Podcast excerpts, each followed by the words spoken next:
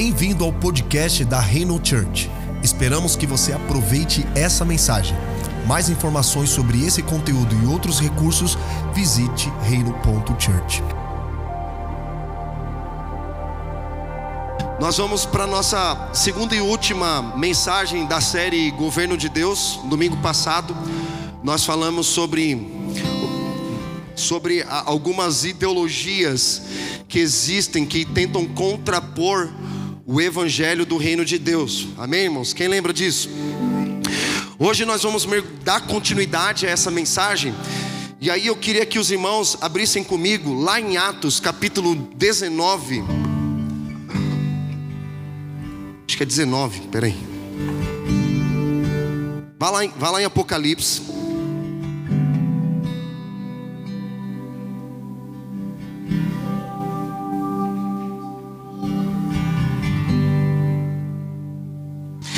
Capítulo 13. Apocalipse, capítulo 13.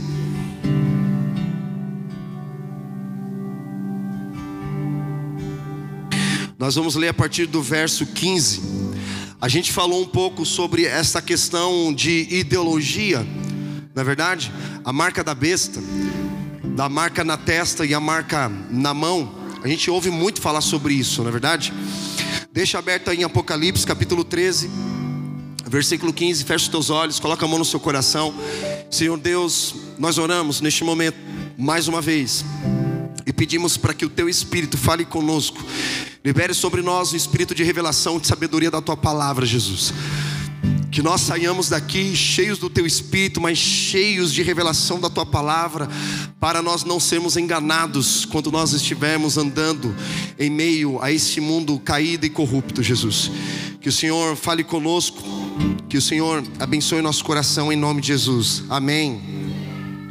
Versículo 15 diz assim: Foi-lhe dado poder para dar fôlego à imagem da primeira besta, de modo que ela podia falar e fazer que fossem mortos todos os que recusassem a adorar a imagem. Também obrigou todos, pequenos e grandes, ricos e pobres, livres e escravos, a receberem certa marca na mão direita ou na testa, para que ninguém pudesse comprar nem vender, a não ser que tivesse a marca que é o nome da besta ou o número do seu nome. Aqui é a sabedoria. Aquele que tem entendimento, calcule o número da besta, pois é o número do homem. Seu número é 666. Amém, irmãos? Sabe de uma coisa? É, ao longo dessa jornada a gente aprendeu o seguinte: que a maioria das pessoas elas têm curiosidades que sobre a marca da besta. A gente já ouviu de tudo, né? A gente ouviu do código de barra, a gente ouviu do chip, que é o mais famoso, ouvimos do rótulo da Coca-Cola ao contrário, alô diabo, a gente viu uh, a maionese Hellmann's, né, homem do diabo, né? A gente viu o disco, o disco da Xuxa ao contrário, né? A gente, que mais? A gente ouviu sobre o Pix. Alguns falaram, não, o Pix é, é, é, o Pix é a marca da besta. Aí veio a vacina da Covid. Não, a, a, a, a, marca da besta é a vacina da Covid. Eu não vou tomar, não. É da besta. Eu não vou tomar, vou ser marcado. E a gente foi ouvindo coisas assim, desse tipo. Você fala, caraca, meu, que loucura, né, desse povo. Gente, falta de entendimento. Se nós olharmos para a vida de Pedro, a gente sempre fala e vale a pena repetir novamente. Pedro, ele era um homem muito fervoroso, ele era um homem muito impulsivo, ele era um homem que experimentou coisas extraordinárias, milagres extraordinários, andou sobre as águas, ele viu a filha de Jairo sendo ressuscitada, foi no monte da transfiguração. Foram coisas muito incríveis que ele viveu. Só que ele não tinha sabedoria. A gente vê Pedro que estava lá no Getsemane, quando os soldados do templo vieram para prender Jesus, e aí eles falam: Onde está Jesus? Nós viemos prendê-lo. Aí Jesus responde: Sou eu. E a Bíblia diz lá no final do livro de João que aqueles homens caíram por terra. E quando eles caíram por terra, irmão, eles ficaram completamente vulneráveis. Assim, vulneráveis. Então Pedro, impulsivo, ele pensou lá no começo do ministério de Jesus: que papo furado é esse de amar o inimigo, orar por aquele que persegue? Ele puxa da espada e corta a orelha de Malco. trazendo um significado disso, irmão, Jesus ele revelou à igreja para Pedro sobre esta pedra. Não está se referindo a Pedro. Sobre esta pedra o que? A revelação de Jesus como o Cristo, a pedra angular. Sobre esta pedra edificarei a minha igreja. Então ele recebe a revelação de Jesus como a, sobre a igreja. E nós conhecemos a palavra de Deus como a espada, não é verdade? A espada ela é poderosa, eficaz, irmão. Então assim, a gente falou domingos atrás que você não é um momento, você foi criado para viver a eternidade de Deus. Porque a TPM vai passar, a raiva vai passar, a angústia vai passar, mas o que não passa é a palavra de Deus. Você vai lidar com crises, né? Tem muita gente que começa algo, mas a primeira crise que bate pela frente, ela desiste. Mas a palavra, ela é eterna. Então você não é movido por um momento, você é movido pela eternidade, amém, irmãos? Então ali você vê Pedro, ele puxa da espada. O que, que ele faz, irmãos? Ele corta a orelha e a fé ela vem por onde? Ouvir o que? A palavra de Deus. Então ele, como representante da igreja, puxa da espada a palavra de Deus e corta a orelha de Malco. Corta o que? A fé das pessoas. Muito apaixonado, mas não tinha palavra. Se a gente voltar um pouco atrás, Mateus capítulo 16, Jesus começa a falar que ele teria que sofrer, morrer e no terceiro dia ressuscitar. Sabe o que Pedro faz? Jesus chama Jesus de canto, falando: Não, Jesus, deixa eu te ensinar. Acho que você não entendeu. Eu vou te ensinar que não é para você morrer na cruz. Está doido? O que, que Jesus responde? Pode sair que eu já te vi, Satanás. Porque eu não vim cuidar das coisas dos homens, eu vim cuidar das coisas de Deus. Irmãos, sabe o que Deus está querendo dizer para nós? Que nós vamos decepcionar pessoas. Você não foi criado para agradar pessoas. Se você viver em função de agradar pessoas, você vive refém dessas pessoas. Você, você vai ficar com medo de falar alguma coisa, de ser medo, medo de ser repreendido. E a gente tem falado várias vezes aqui na comunidade também que alguém fala assim: "Ah, eu tenho medo de falar em público". Não, você não tem medo de falar em público, você tem medo de errar em público, porque você vive em função da expectativa da outra pessoa. Eu sofri muito tempo com isso. Ah, não vou falar não porque fulano vai falar alguma coisa de mim. Deixa eu falar. Jesus ele tem uma promessa para isso. Bem-aventurados serão aqueles que forem perseguidos, disserem todo mal contra ao teu respeito. Alegrai-vos e regozijai-vos, porque grande é o vosso galardão. Então, quem carrega a mensagem, espera-se perseguição, irmãos. Perseguição. Então Pedro, ele puxa da espada e corta. Ali ele estava servindo de pedra de tropeço. Jesus chama ele para ser um fragmento na construção da igreja, mas ao invés de ser uma pedra de edificação, ele se torna uma pedra de tropeço. Porque muito apaixonado, muito impulsivo, muito emocionado, mas não tinha discernimento da manifestação do reino de Deus. E Jesus fala para ele: abaixa a tua espada, que se você levantar a tua espada, pela espada você morrerá. Usando a espada, a palavra de maneira errada, irmão. Quantos aqui já foram feridos pela igreja? Eu lembro que no começo da minha jornada, eu ouvia muitas histórias, eu vi muita coisa acontecendo, irmãos, muita coisa errada. Eu falava, Deus, eu não quero ser esse tipo de pessoa. E aquilo me deixava inconformado, sabe? Eu quero pegar, pregar a palavra genuína a palavra como ela realmente é. Não vou colocar adereços na palavra, vou suavizar a palavra. A gente tem falado aqui, irmãos, você vem para a igreja não para se sentir bem. Se você quer se sentir bem, vai para um spa palavra ela vem para nos confrontar, para nos tirar da zona de conforto, para nos, nos tirar da vida rasa, superficial e vazia e nos levar a uma profundidade em Deus, porque existem bênçãos na profundidade de Deus. Irmão. As pérolas caríssimas que nós encontramos, valiosíssimas, elas são só achadas no fundo do oceano. E para você encontrar, você tem que mergulhar fundo. Não fica na superfície. E quando a palavra é pregada, não atrai. A gente fala muito, se a gente quiser encher a igreja, a gente enche. Só pregar o que elas querem ouvir. Mas a palavra ela não vem para satisfazer o nosso ego. Pelo contrário, ela vem para tirar toda o nosso eu, né? Nossa carnalidade em cima para que o Espírito Santo possa nos mover ao longo da nossa jornada, irmão. Antes de pregar a palavra para vocês, eu sou pregado por ela primeiro. Amém? Então, a gente vai vendo na vida de Pedro um, um cara que ele não tinha discernimento. Ele traiu Jesus, mas depois que Jesus ressuscita, Jesus encontra com Pedro e pergunta: Pedro, tu me amas? Sim, Senhor, eu te amo. Pedro, tu me amas? Sim, Senhor, eu te amo. Pedro, tu me amas? Sim, Senhor, eu te amo. Três vezes. Quantas vezes ele traiu Jesus? E quantas vezes ele precisou ser restaurado? Três vezes, irmão. Quando ele foi restaurado, ele não era mais o mesmo Pedro. Foi um homem que não falava de forma impulsiva: se tiver que morrer, nós vamos morrer. Aí, na hora que Jesus foi preso, foi o primeiro a sair correndo. Então, irmão, para que esse papo de tamo junto é nós, qualquer coisa me liga, porque isso é para gente órfã, gente fragilizada. Jesus está levantando um tipo de gente nesse tempo que quer crescer e amadurecer na jornada, que não quer ficar na mesmice empurrando a vida com a barriga. Uns dias atrás, eu ouvi um irmão, eu vou falar abertamente. O irmão saiu do grupo do louvor, chamei ele no telefone. Falei, por que você saiu do grupo do louvor? É porque ninguém me liga, ninguém se importa comigo, só você, pastor. Eu falei, escuta aqui. Aí fui com voador, irmão, voador, mas tomei distância e vim correndo. Que Jesus, com esse tipo de gente, ele não tem paciência. Jesus não tem paciência com gente assim. Eu falei, perguntei para ele, simples, irmão, você ligou para alguém essa semana?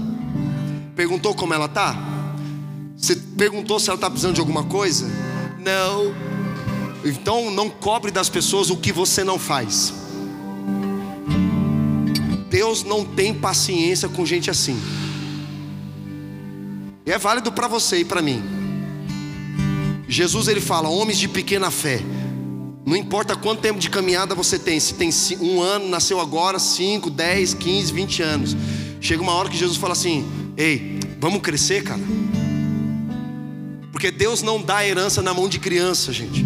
Você pode ter muitos anos de caminhada, mas ainda não não recebeu o que Deus tem preparado para você, sabe por quê? Porque Deus fala assim: eu não posso dar uma herança na mão de uma criança, porque se eu der para você, você vai se arrebentar. Então Deus não prepara a promessa para você, Ele prepara você para a promessa dele, irmão. A gente falou uns domingos atrás de Ezequiel, capítulo 37, sobre avivamento. Deus, você fala assim: Deus, eu quero avivamento.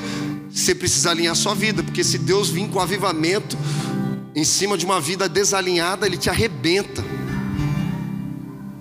Então precisou primeiro o que? Os ossos se juntaram, cada um no seu devido osso, pele e carne, formou um exército. Aí o que, que ele fala? Profetiza sobre, sobre esse corpo. Ele profetizou vida.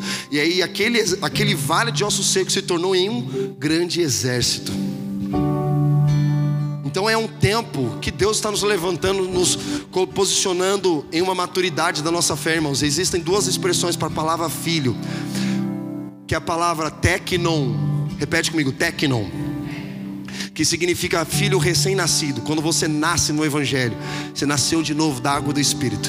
Só que existe uma outra palavra chamada ruios, que é a palavra que significa filho adulto, maduro.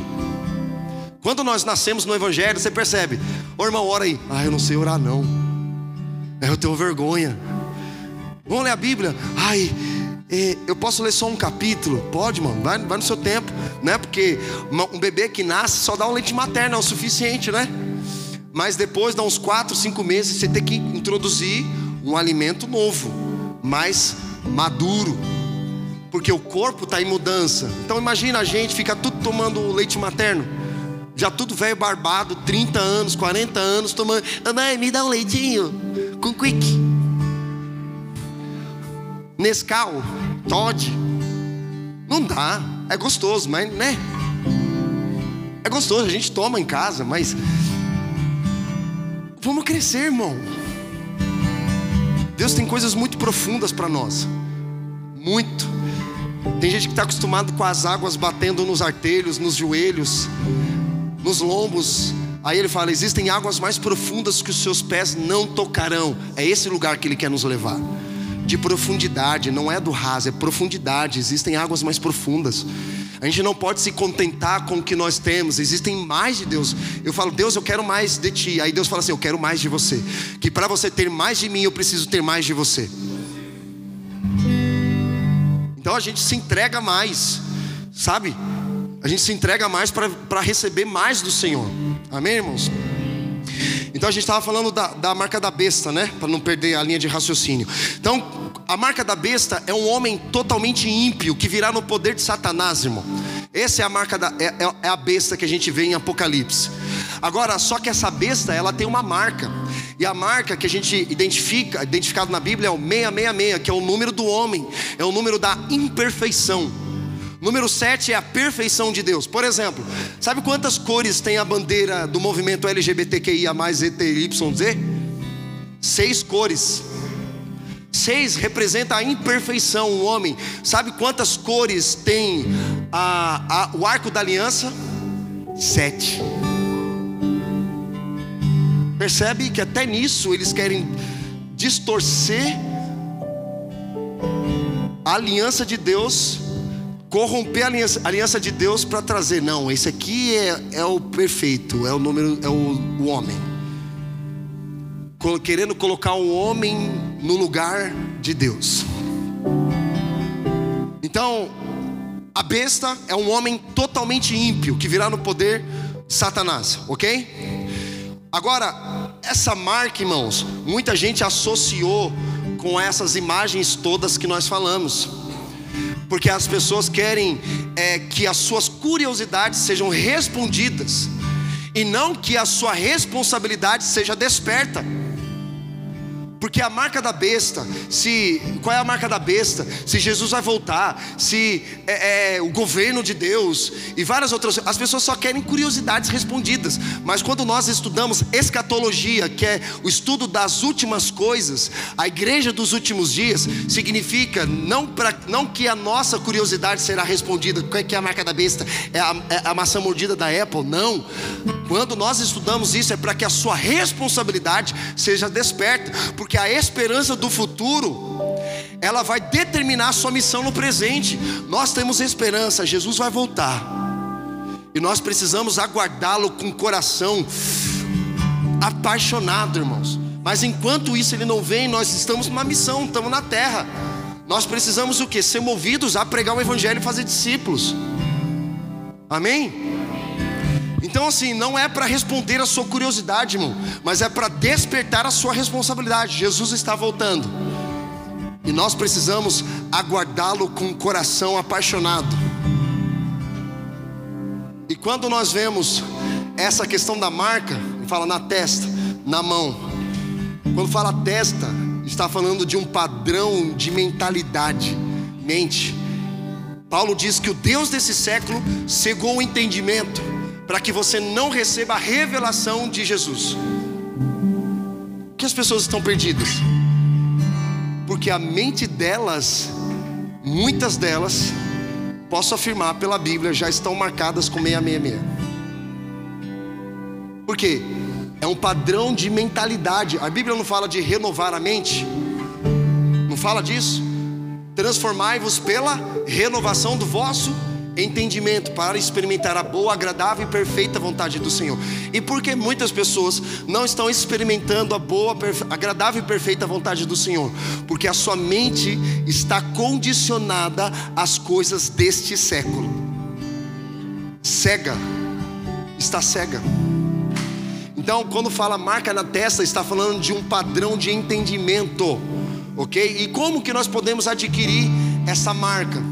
Família, dentro do ambiente familiar, nas escolas, nas universidades, na internet, quando nós permitimos que os nossos filhos fiquem consumindo conteúdos que contrariam os ensinos da palavra de Deus, ideologias políticas, a marca da besta, irmão, está relacionado principalmente a ideologias, ideologias, sejam elas de gênero, sejam elas feministas, machistas e também políticas, porque quando nós estudamos o livro de Apocalipse, ele fala de governo, ele está falando de política. Qual era a política que reinava naquele lugar? Roma, grega, Síria, várias outras outros governos estavam impondo as suas leis. Alguns tentaram inclusive identificar essa besta como Nero, que perseguiu os cristãos, matou muitos cristãos na época de Paulo. Um deles foi Paulo, Pedro, foram mortos através do governo de Nero. Outros identificaram como sendo os papas, outros identificaram como sendo Hitler, é, é, até mesmo outros líderes políticos mundiais. Ah, o, o Trump é, é, é a besta, o Bolsonaro é a besta, o Lula é a besta. Quem fala isso é uma besta, né? Porque gente sem noção. Aí fica naqueles negócios de, de YouTube, né? Uns caras nada a ver, falando de nova era, né? De. Ai, meu pai, mano, sai desse lixo, irmão. Saia desse lixo, tem muito lixo na internet. Gente que não tem sabe? Não tem, não busca sabedoria bíblica, respaldo bíblico de forma correta, interpretação correta das escrituras. Outros estavam dizendo que a marca da besta era o domingo, porque você não está guardando o sábado e o, e o domingo, e aí você é a marca da. Ah, pelo amor de Deus, gente. Irmãos, não é algo físico, a marca da besta não é físico, é invisível. Muita gente já tem a marca da besta hoje. Muita gente já tem. O que é o anticristo? Ele é anti, ele é contra a unção, que a palavra Cristo significa unção. Ou seja, um anticristo é aquele que se levanta contra a unção de Deus, contra a vontade de Deus. O anticristo já está já tá no nosso meio, irmão. E essa marca da besta já está no nosso meio. Já está no nosso. Só que no capítulo seguinte fala da marca de Deus. Paulo fala em Atos sobre o selo do Espírito Santo. Então a gente fica focando muito na marca da besta e, nos esquecemos da marca de Deus. Nós fomos selados pelo Espírito Santo. Fala para nós recebermos a mente de Cristo. E quando nós temos a mente de Cristo, nós pensamos como Cristo, nós falamos como Cristo, nós andamos como Cristo, nós nos comportamos como Cristo. Porque o padrão de mentalidade define o padrão de comportamento. Repete comigo: o padrão de mentalidade define padrão de comportamento. Mente está falando de entendimento, ou seja, aquilo que você pensa, que você entende, você faz. Vocês estão aqui comigo? O que, que é a mão? A mão é serviço, trabalho. Nosso, tanto que Provérbios diz: aquilo que você pensa, você é. Se você fala assim, ah, ah eu sou um órfão, você declara sobre isso sobre você, está declarando sobre você. Mas quando você fala eu sou filho, você está declarando quem você nasceu para ser. Ah, não sirvo para nada. Você está declarando algo que não é de Deus sobre a sua vida. Você precisa declarar: eu sei quem eu sou, eu sei qual é a minha origem e eu sei o que eu nasci para fazer. Eu tenho um propósito, eu tenho um chamado. Mesmo que você não esteja vivendo essa realidade, mas quando você declara sobre a sua vida, é uma realidade divina de Deus. Amém, irmãos? Então, o padrão de pensamento define o padrão de comportamento. Aquilo que eu penso, eu faço. Então, é esse contexto aqui que fala da marca na testa e a marca na mão. Padrão de pensamento define padrão de comportamento. Aquilo que eu penso, eu expresso, eu faço. Amém? Não precisa abrir, mas eu vou citar aqui sobre alguns versículos que estão relacionados ao reino de Deus. Primeiro, Romanos capítulo 14, versículo 17 diz assim: que o apóstolo Paulo, como ele, o apóstolo Paulo definiu o reino de Deus, ele fala assim: o reino de Deus não é comida e nem bebida, mas é paz, justiça e alegria no espírito. Esse é o reino de Deus, essa é a realidade do reino de Deus. Quando você fala, puxa, eu não tenho paz, eu só cometo injustiça e também eu não tenho alegria. Isso não é a realidade do reino.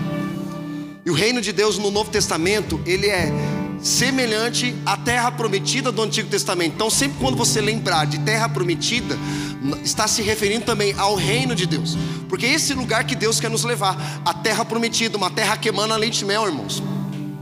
Seria incoerente da parte de Deus tirar o povo do Egito. O que que Egito representa? Escravidão, dura serviço, eram, eram pessoas que eram obrigadas a fazer porque havia um governo opressor, dominador sobre aquele povo. Eles passaram quase 400 anos sendo escravos. Então imagina, já estava na veia, já estava no DNA deles a escravidão. Então, quando aparece Moisés, eles começam a questionar Moisés. E aí Deus foi quebrando o coração do povo até que o povo foi liberto. Aí chegaram aonde? Na terra prometida, direto? Deus, Deus falou assim: não, agora eu vou colocar vocês na terra prometida. Blá. Foi assim? Não, eles tinham que atravessar o deserto. Sabe em quanto tempo eles poderiam ter levado a travessia? 40 dias.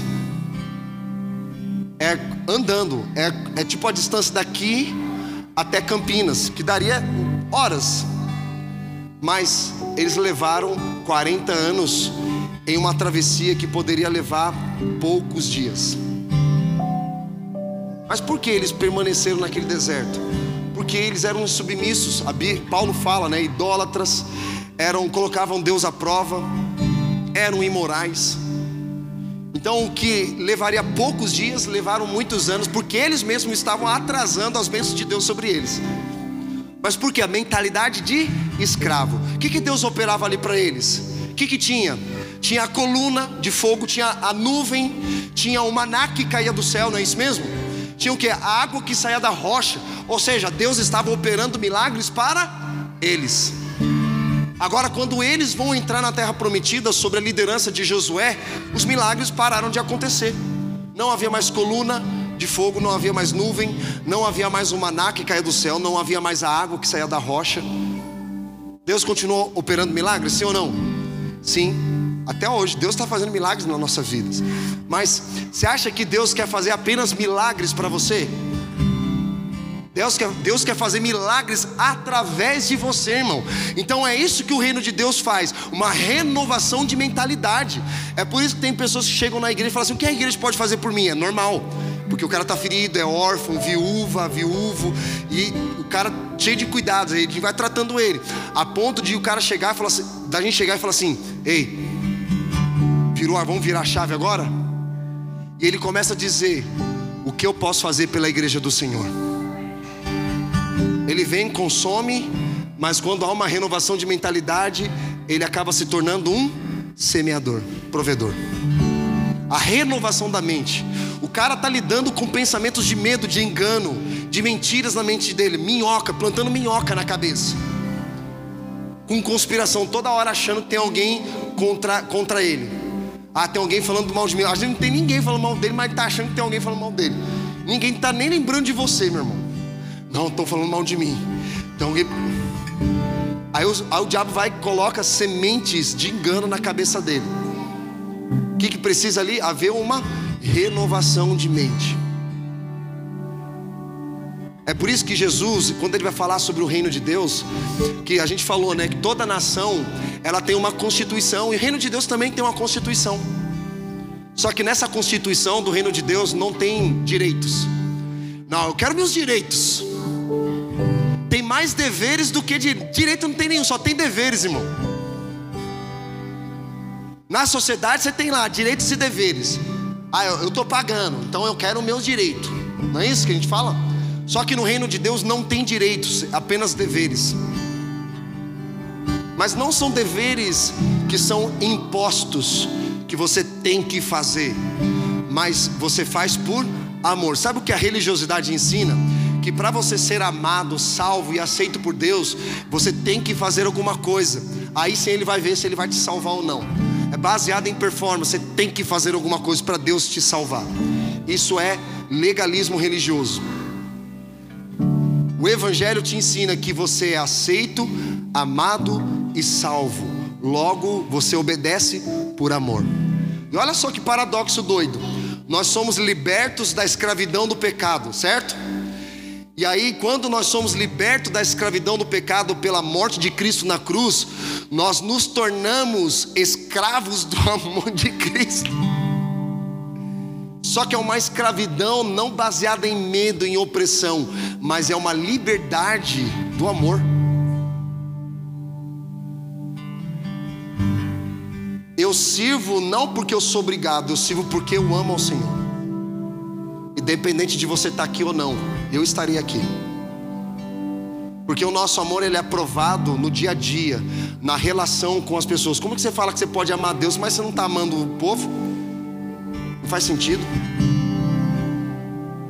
Então essas são as realidades do reino de Deus, irmãos, que a palavra nos ensina.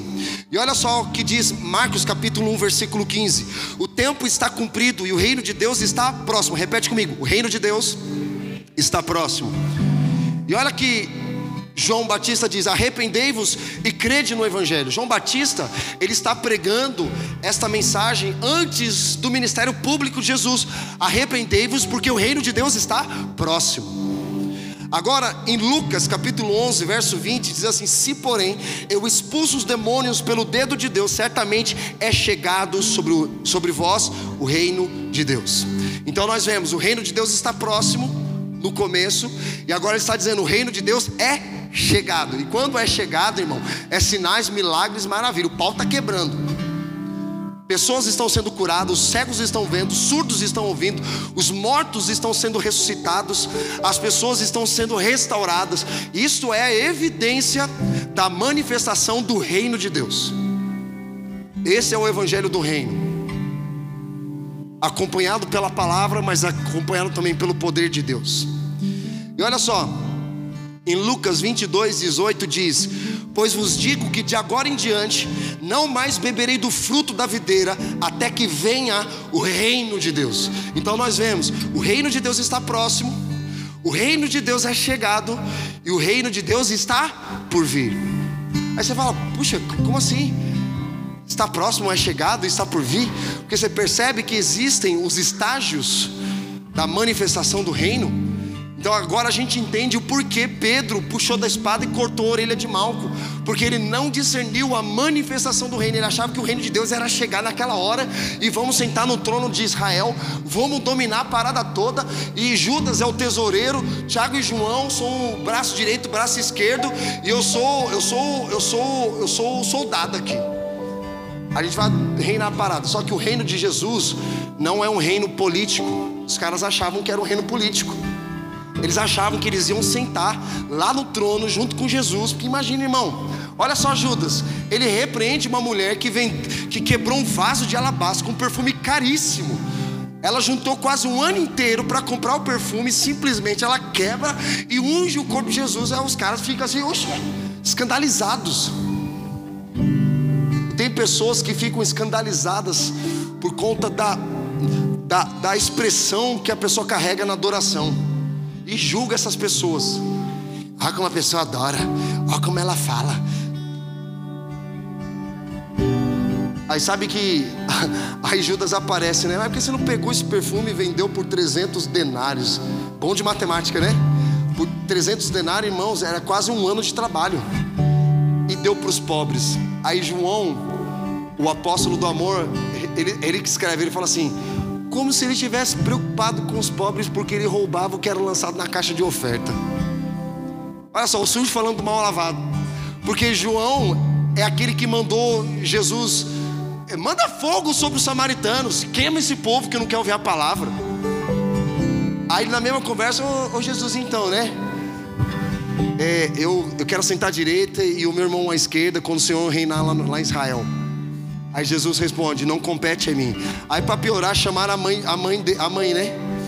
É homens frouxos, homens que são casados com as mães, que eles não conseguem resolver o BO, aí tem que chamar papai e mamãe para resolver para eles.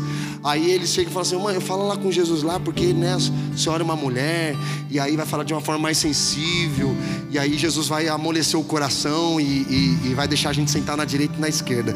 Aí a, a, a mãe chega lá e fala assim: então, Jesus, meu filho, tudo bem com o senhor? Tudo. Então, tem dois, dois meninos bonzinhos aqui, Joãozinho e Tiaguinho. Menino bom. Dá eles, deixa ele sentar à direita e à esquerda aí, Jesus. Aí Jesus responde a mesma coisa: não compete a mim. Os caras queriam o que? Fama, popularidade, sucesso, dinheiro. Judas queria dinheiro. Imagina, irmão, se ele já roubava dinheiro lá no ministério, imagina quando ele fosse o tesoureiro do reinado de Jesus. Cara, e ele não roubava pouco, irmão, porque era perceptível, todo mundo sabia que ele roubava. Vamos supor que ele lançava mil reais lá na caixa, ele tirava uns 500, o cara não poupava, era perceptível. Eu, teve uma época que eu recebia o vale refeição do ticket, lembra dos tickets? Passe né, de ônibus era o ticket, né? E eu tinha um abençoado na minha casa que era muito perceptível que ele tirava. Ao invés de tirar na sequência, ele tirava no meio. Ah, mano, é fácil perceber que a pessoa está tirando. Aí chegava para ele e falava assim: Então você pegou meu. Não, fui eu não. Falei, quem foi então? Foi um anjo, né? Que veio aqui e falou: Nossa, estou com fome, vou tirar um ticket aqui para comer. E tirou do meio. Era perceptível. Então, todos eles estavam entendendo que o reino de Deus era chegado, que Jesus ia assentar Israel, aquela entrada triunfal de Jesus em Jerusalém, irmãos. Rosana bendita é o que vem em nome do Senhor. Aí todo mundo cantando, né? Aí vem o, o, o burrinho, coloca o Jesus lá. Aí seis dias depois, tinha alguém gritando lá: Bendito o que vem em nome do Senhor. Seis dias depois, irmãos, seis dias depois, estavam todos gritando: Crucificam, crucificam porque todos eles tinham o um entendimento que Jesus seria o rei de Israel no lugar dos romanos, ou seja, um reino político. O que, Jesus fala para Pôncio Pilatos? O meu reino não é deste mundo. Eu tenho autoridade para mandar os anjos de Deus vir aqui me libertar. Eu posso. Ele tinha sabedoria para isso ou não? Ele poderia ter dito: Não, então, as, vocês se equivocaram, eu, é, é, realmente. Eu também me equivoquei, não sou filho de Deus. Eu, não, é, é, me, me. Ele podia ter se liberto daquela, daquela situação, sim ou não? Sim, irmão. Mas ele não fez isso por quê? Porque era propósito de Deus. Propósito de Deus. Aí os caras libertam um, um homem chamado Barrabás para prender Jesus por ocasião da, da Páscoa. E aí, quando alguém fala assim, não, a voz do povo é a voz de Deus. A voz do povo fez libertar um preso e prender um inocente. Então, quando a gente compara o reino de Deus com essas ideologias que nós temos por aí, irmãos, que a gente falou domingo passado, socialismo, comunismo, capitalismo, até mesmo democracia, não tem nada a ver com o reino. A constituição, como a gente estava falando, o reino tem uma constituição. Abre lá Mateus 6, 7, 8, é a constituição do reino. Bem-aventurados são. Bem-aventurados são os pobres de espírito, bem-aventurados são os misericordiosos, bem-aventurados são os puros de coração, bem-aventurados serão aqueles que forem perseguidos por causa da minha justiça, regozijai-vos alegrai-vos, porque grande é o vosso galardão. Ele não diz bem-aventurados são os que fazem, ele diz bem-aventurados os que são. Porque o reino não é baseado em no que você faz, mas o reino é formado pelo que Jesus já fez por você. Então, no reino não é sobre o que eu tenho que fazer, o reino é sobre o que Jesus já fez e o que eu devo viver em cima daquilo que ele já conquistou na cruz por mim. Por isso que Paulo fala que nós somos coerdeiros com Cristo. Coerdeiros, irmãos. Você não tinha direito nenhum à herança. Mas Ele te deu o privilégio, dizendo: Você é o coerdeiro de uma herança que você não tinha. Ele te dá, que você não merece. É um privilégio. Então é esse o reino. A palavra reino no grego significa basileia, que significa reinado. E todo reinado precisa de um rei. Nós vimos aí recentemente a rainha Elizabeth morrendo com 98 anos de idade muito honrada pelos cidadãos lá da sua nação. Aí foram os brasileiros lá causar. Que vergonha, mano, que vergonha. É uma vergonha. Brasileiro passa vergonha e dá passa.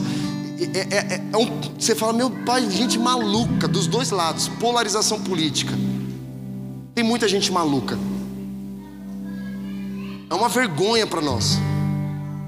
Só que o nosso reino, o reino de Deus, Jesus ele vai trazendo essas evidências, irmãos.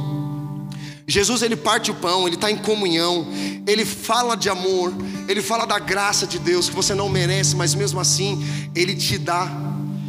A graça salvadora que a gente vê na vida da mulher adúltera. Jesus pergunta: quem está te condenando, te julgando? Não, Senhor, ninguém está me julgando e condenando. O que, que ele responde? Vai, não peques mais. Porque a lei queria matar aquela mulher. E a própria lei da palavra, irmão, Levíticos, diz que se alguém for pego em adultério, será morto apedrejado. Então eles estavam usando a palavra de Deus para condenar uma pessoa. que, que Jesus faz? Vá e não peques mais. O que, que ele está dizendo? A minha graça te perdoa, mas também a minha graça te transforma. Porque é incoerente você falar assim: ah, Jesus me salvou, é, ele morreu na cruz por mim, mas a sua vida continuar a mesma. Então você não entendeu a salvação, você não se entregou à salvação. Porque a salvação de Jesus, quando fala, quando Paulo fala sobre isso, Jesus não vai te salvar, Ele já te salvou, irmão. Você só precisa se entregar essa graça e viver o que Ele tem para você. Esse, essas são as realidades do reino de Deus que a gente encontra na vida de Jesus. E essa mensagem de arrependimento que nós conhecemos, metanoia, que é no grego e no hebraico é techuvá, que é o que? Mudar a forma de pensar. Ele não diz que é mudar o seu comportamento. Tem muita gente que quer mudar o comportamento. Ah, entendi, agora vou mudar meu comportamento. Aí ele muda o comportamento, mas não muda o entendimento. Então, o que, que acontece primeiro? Mudar a sua forma de pensar é quando você para de se apoiar nas suas próprias ideias, nos seus próprios pensamentos, na, nas, nos seus achismos, nas suas opiniões, e a palavra de Deus ela entra na sua mente, e aí há uma mudança de mentalidade, e a mudança de mentalidade muda as suas emoções, seus sentimentos e os seus sentimentos mudam o seu comportamento. É fácil perceber quando alguém está bem e quando alguém está ruim. Por mais que ela fale, eu estou ótimo, mas por dentro você vê lá, está escrito, eu estou mal. E a gente às vezes quer passar pano para a gente mesmo, né?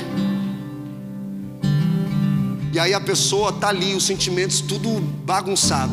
E, e ninguém consegue fazer nada com excelência quando está ruim faz com distração, faz machucando pessoas, ela está se auto machucando ali. Só que a, me, a mensagem do reino, meus irmãos, ela é poderosa para transformar nossas emoções, nossa mente, nosso comportamento.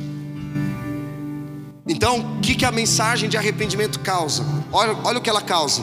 Ela coloca Deus e os homens em seus respectivos lugares. Ou seja, quando a mensagem do arrependimento, mudar a forma de pensar, é pregada, vai posicionar Deus no trono e os homens prostrados aos pés de Jesus. É isso que o arrependimento causa.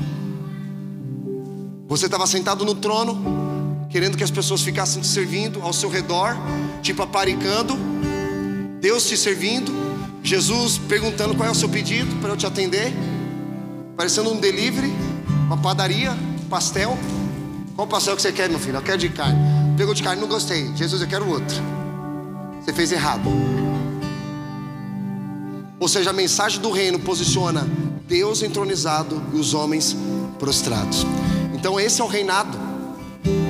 Nós estamos prostrados e devemos estar prostrados diante do Senhor. E todo reino, irmão, ele é composto por um rei princípios, que é a palavra, súditos, que são os seus servos, e um lugar. Lembra que os caras perguntaram, mas onde está o reino de Deus? Aí Jesus responde: Não está aqui e nem ali, mas o reino de Deus está entre vós. Porque alguém fala assim: Ah, o poder de Deus está lá naquela denominação, vou para lá. Aí é o, é o crente mochileiro. Ah, vou naquela igreja que pintaram a igreja de, de, de preto, eu vou para aquela igreja. Ah, vou para aquela igreja que tem célula, vou para aquela igreja. Aí ele sempre vai se movendo de acordo com, com algo que está acontecendo em cada denominação. Ah, não, já deu, já, já absorvi o que eu queria, agora vou para outra que está tendo outro mover lá. Aí você fala, meu Deus, é um cara, esse cara, esse tipo de gente é uma palha. Ele não cresce, ele pode até crescer rápido, mas não tem raízes e não dá frutos. Há uma diferença entre palha e árvore, irmão. A palha, ela é dispersa, ela cresce rápido, só que ela não tem raízes e ela não dá frutos, ao contrário da árvore. Salmos capítulo 1 diz que nós devemos meditar na lei dia e noite para sermos como a árvore plantada junto a ribeiros de águas, a qual dá o seu fruto na estação própria e cujas folhas não caem, tudo o que fizer prosperará. Aí ele fala: Mas as palhas não são assim, porque são levadas por qualquer vento de doutrina. Tem gente que cresce muito rápido, só que é muito dispersa, não tem raízes e não tem frutos. O que, que Deus quer que você seja? Uma árvore por mais que você cresça lentamente, você está fixando as suas raízes para gerar frutos que duram para sempre. Esse é o lugar que nós devemos estar. É isso que a mensagem do reino de Deus causa. E irmãos, o reino passa a influenciar o lugar onde esses servos, esses súditos, esses amigos de Deus se submetem a uma palavra. E ali eles manifestam o reino de Deus. Olha que poderoso isso. Um tempo atrás eu fui com a, a, a, a Elisa, nossa irmã Elisa, na capelania no hospitalar. E aí ela toca violino. Aí eu fui com ela. E cara, quando ela começou a tocar violino, parecia que os mortos estavam ressuscitando naquele hospital. É coisa mais linda, é lindo demais. O pessoal chorando. Eu falei, meu Deus, cara. Aí o pessoal fica muito vulnerável. Ou seja, você pode vir com uma palavra, tum, é certeiro. É certeiro. E ali eu vi o que? A manifestação de Deus num lugar que não era uma igreja. A gente espera uma manifestação só na igreja, a gente só quer ver o mover de Deus na igreja, né? Só que o mover de Deus, irmãos, não é para acontecer só na igreja, mas do lado de fora. Tem um irmão é, que o Senhor já levou, que é o Gregório Maquinante, ele fala o seguinte: que aquilo que nós fazemos dentro da igreja, nós devemos fazer do lado de fora. O mundo vai ver o impacto que nós podemos causar. Então, se esse mover está acontecendo aqui, precisa acontecer lá também. E estava acontecendo lá. E sabe uma coisa? Tem um texto lá em Atos capítulo 7 que fala de um homem chamado Estevão. Estevão estava sendo apedrejado porque ele pregou o evangelho para aqueles líderes religiosos que estavam corruptos com a política daquela época. Aí sabe o que o texto diz? Que Estevão ele, ele viu um, um, um homem a gente encontra vários textos na Bíblia falando de Jesus assentado, não é verdade? Até cantamos ao que está sentado sobre o trono, sentado à direita de Deus Pai Todo-Poderoso, de onde há de vir julgar os vivos e os mortos. A gente tem a imagem de Jesus sentado num trono, não é verdade? Só que lá ele viu, ele viu Jesus em pé, irmão. Eu falei, meu Deus, cara, mas por quê? Ele ele teve uma atitude de manifestar o reino de Deus num lugar que fez Jesus levantar do trono e fazer assim, ó: Este é o meu filho amado. Isso é muito poderoso, irmão. É esse lugar que Deus quer que nós estejamos. É um lugar de maturidade. Então o reino ele passa a influenciar em qualquer lugar onde você, como servo dele, manifesta o reino, submete a palavra, porque existem servos que estão submetidos à palavra de Deus para manifestar o reino de Deus, irmão. Mateus capítulo 12, versículo 32 diz: E se qualquer disser alguma palavra contra o filho do homem, se lhe há ser perdoada, mas se alguém falar contra o Espírito Santo, não lhe será perdoada, nem neste século, nem no futuro. Aqui ele está falando, irmão, é, há, há muito muito, muita má interpretação aqui, que alguém fala assim: ah, o cara blasfemou contra o Espírito Santo, não tem perdão para ele. O que é blasfemar contra o Espírito? É quando você dá crédito a Satanás uma obra de Deus. É quando o cara ele não tem nenhum tipo de expressão, nenhum tipo de, de temor com relação ao Espírito Santo. Porque se nós pegarmos, irmão, muitos de nós desobedecemos ao Espírito Santo diariamente. Se fosse por conta disso, você não teria perdão. Mas o que mostra que você não blasfemou contra o Espírito Santo? O temor de Deus. Você fala, meu Deus, cara, o que, que eu fiz? Isso já é um temor. Isso já é um temor. E a gente vai vendo ao longo da jornada a jornada de vida de Jesus, essa, essa manifestação do reino de Deus, e a gente percebe que a mudança de reino, ela vai implicar também a mudança de princípios. Quando nós nos submetemos à palavra de Deus nesse reinado, há mudanças também na nossa jornada. Olha só que diz o texto de Mateus capítulo 13, versículo 22. E o que foi semeado entre espinhos é o que ouve a palavra, mas os cuidados deste mundo. Ele está falando da esta era presente. E a sedução das riquezas sufocam a palavra e fica infrutífera. E várias vezes Jesus usa a palavra como uma semente do reino. A palavra é semelhante à semente do reino. Só que essa semente, ela caiu entre os espinhos. Olha o que o texto diz, irmãos. O texto diz que a palavra foi semeada, mas ela ficou infrutífera. Você sabia que a palavra, a, a, parábola da semeadura é a primeira parábola de Jesus? Ou seja, o que, que ele está querendo dizer? Se você não entender essa parábola do reino, você não vai entender nenhuma outra. E olha que interessante, essa, essa semente foi semeada entre os espinhos. Ele fala que a sedução das riquezas e os cuidados com a sua vida neste mundo sufocam a palavra. Olha o que ele diz: e fica infrutífera. Ou seja, a palavra pode ter sido semeada no seu coração, mas ela não gerou frutos. Porque foi sufocada pela busca das riquezas e os prazeres dessa vida. Tá lá. Mas ela não produziu frutos. Sempre quando você pensar na palavra semente, irmão, você sempre lembra da semente do reino. Por exemplo, tem muita gente que quer sacar amor, mas ela fica depositando ódio. Ela quer sacar aquilo que ela não semeia. Quer sacar bênçãos, mas fica plantando maldições. Não dá. Quando nós semeamos, é óbvio que nós vamos colher, irmão, porque a, se, a semear, ela é, ela é uma escolha. Agora, a colheita, ela é obrigatória.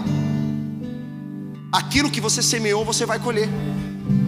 Se você está semeando amor, você vai colher amor. Por mais que existirão pessoas que vão responder de uma forma com ódio, mas quem semeia amor, óbvio que vai colher amor, porque você colhe aquilo que você planta. Então, quando nós estamos semeando a mensagem do reino de Deus, que é uma mensagem de transformação, de cura, de salvação, de libertação, é óbvio que nós vamos colher o que? Transformações na nossa jornada. Então, essa é a nossa constituição, irmão. Vocês são bem-aventurados. Ele diz que vocês são, são luz do mundo, vocês são é, o sal da terra. A gente gosta de fazer churrasco, principalmente o Diego. Aí o Diego vai lá com aquele salzinho, né? Joga lá na carne. Todo mundo come a carne, saboreia e ninguém fala: "Nossa, que sal gostoso". Nossa, que tipo de sal você colocou? O que, a gente fala? Que carne maravilhosa. Quando Jesus chama você de sal da terra, irmão, Ele está dizendo que você foi chamado para dar sabor, temperar a vida, mas você não vai, não vai receber crédito nenhum por isso. Vocês estão aqui? Muitos de nós querem receber o crédito. Não, eu fui lá e pá, não sei o que aconteceu. Não, não é obra sua, é obra do Espírito Santo. No. Essa é a realidade do reino. Você percebe que você não tem direito nenhum? Só tem dever? Então, Jesus, eu estou dando dízimo aí, né? Irmão, dízimo não é para te fazer próspero você já é próspero, por isso que você entrega a sua oferta. E a gente passou a vida inteira aprendendo de forma errada, né? Não, eu tenho que dizimar e ofertar para Deus me abençoar. Não, você já é abençoado, você já é próspero. É por isso que você oferta. Essa é a constituição do reino de Deus, irmão. Por isso que Jesus fala: Meu reino não é deste mundo. Vocês podem ter as leis de vocês aí, mas o meu reino não é deste mundo. Meu reino é um reino eterno, um reino inabalável. Um reino de paz, justiça e alegria no espírito. Por que Jesus estava dormindo no barco quando veio a tempestade? Acordaram Jesus, nós vamos morrer. Jesus fala assim: homens de pequena fé. Ele foi lá e deu ordem às tempestades, e as tempestades se acalmaram. Sabe por que ele tinha autoridade sobre a tempestade? Porque ele tinha a paz de Deus. Você fala assim: ah, Eu tenho paz de Deus. Eu tenho paz com Deus. Ótimo, isso é bom. Paz com Deus é bom, ótimo. Agora, paz de Deus é outra história. Tem gente que tem paz com Deus, mas não tem a paz de Deus. Uma turbulência na mente, cheio de confusão. Ou seja, Deus te dá autoridade para você acalmar a tempestade quando você tem a paz de Deus. Isso é uma realidade do reino que nós vivemos. E esse reino, irmão, por isso quando fala reino eterno, é porque aquilo que nós estamos vivendo aqui, o dia que o Senhor se aprover de nos levar, nós continuaremos a nossa eternidade. Essa é a experiência do crente. Que quando um crente mora, o que, que acontece? Gente fica triste, mas gente fica alegre. Está lá com Jesus. Então alguém fala assim: você quer conhecer Jesus agora? Não, não, não, agora não, agora não, agora não. Tem, tem muita. As promessas de Deus, muitas promessas de Deus não se cumpriram na minha vida. Mas se Deus, a sua vida, até a sua vida é emprestada, irmão, porque uma hora Ele vai pegar de volta. Então o que nós vivemos nesta terra é só um pedaço daquilo que nós viveremos na eternidade. Por isso que a palavra de Deus nos chama de peregrinos, cidadãos do reino. Olha que interessante isso, porque toda nação ela tem uma embaixada, não é verdade? Você vai lá em Israel, você vai lá na, no, na, na Europa, você vai encontrar o que? A embaixada brasileira. E quem é o responsável pela embaixada? O embaixador. Você sabia que a embaixada é um, é um território brasileiro naquela nação? Não é, por exemplo, se, se você estiver lá na Inglaterra, não é território da Inglaterra, é território aquele pedaço da embaixada, aquele, aquela, aquele lugar lá é do Brasil. E lá ele tem o que? Um embaixador. Quem é um embaixador? É o cara que carrega os princípios da nação naquele lugar. É por isso que você é chamado de embaixador do reino de Deus, porque você é um representante desse reino inabalável. Amém, irmãos? E é nesse lugar, com essa mentalidade, que nós devemos estar. O reino de Deus, ele não é político. O reino de Deus, ele não é estático. Ele sempre está em movimento. O reino de Deus não é no céu, é reino do céu. Presta atenção. Ele não, o texto não diz ao ah, reino no céu. O texto diz reino do céu. Por mais porque o céu é a nossa origem, irmão. Se a gente fala o reino no céu, é um lugar distante. Quando fala reino do céu, é a realidade dos céus na terra. Quando alguém fala assim, ai, ah, quando eu morrer eu vou para o céu. O céu não é o teu destino, o céu é a tua origem. É reino do céu, irmão. É por isso que Jesus fala que seja feita aqui na terra como é feita onde? No céu. Então ele traz a realidade dos céus para a terra. Reino do céu na terra. Não é, não é político, não é estático, porque o reino de Deus ele sempre está em movimento. E o reino de Deus também não é a igreja. Alguém pensa, e não é nem a igreja reino, tá, irmãos? A igreja é quem carrega a mensagem do reino, porque o reino existe antes da igreja. É o reino quem gera a igreja, e não a igreja quem gera o reino. Nós não devemos pregar o evangelho da igreja, mas o evangelho do reino. Nós não pregamos as boas notícias da igreja. Se a gente for pregar, pregar as boas notícias, não tem muita, né? não é as boas notícias da igreja, é as boas notícias do reino. Sabe quantas vezes Jesus falou de igreja na Bíblia? Duas. Sabe quantas vezes ele falou de reino? Mais de 50 vezes. Não é interessante isso? Mas nós, como igreja, carregamos a mensagem do reino. A igreja, irmão, um dia não vai existir, mas o reino sempre será eterno. A igreja, ela tem um prazo de validade, porque quando Jesus voltar, não vai precisar mais de igreja. Até a adoração, a adoração é eterna. O que não é eterno também é a missão. O que é a missão? Levar a adoração, levar a adoração onde Jesus não é adorado. Mas quando Jesus voltar, não vai ser mais necessária a missão. A gente não vai fazer missão na eternidade. A adoração ela é eterna, 24 por 7. A igreja não, a igreja e a missão uma hora vai acabar. Aí fala, meu Deus, até que enfim, rapaz, Missão é levar adoração onde Jesus não é adorado. Por exemplo, você pode ser um missionário na sua família, Jesus não está sendo adorado naquele lugar, então você foi chamado como missionário para levar adoração naquele lugar. Isso é a mensagem do reino, irmão. É esse lugar que o Senhor quer nos levar, amém? Lugar de paz, justiça e alegria no Espírito. Glória a Deus, irmãos. Agradecemos você por ouvir mais uma mensagem da Reino Church. Para conhecer mais sobre nós ou contribuir para que mais pessoas sejam alcançadas, clique no link que está na descrição desse podcast.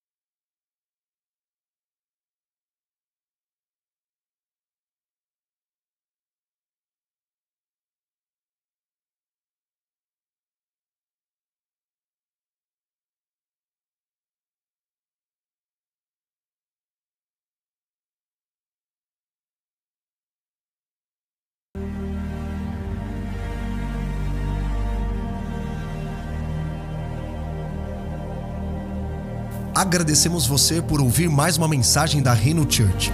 Para conhecer mais sobre nós ou contribuir para que mais pessoas sejam alcançadas, clique no link que está na descrição desse podcast.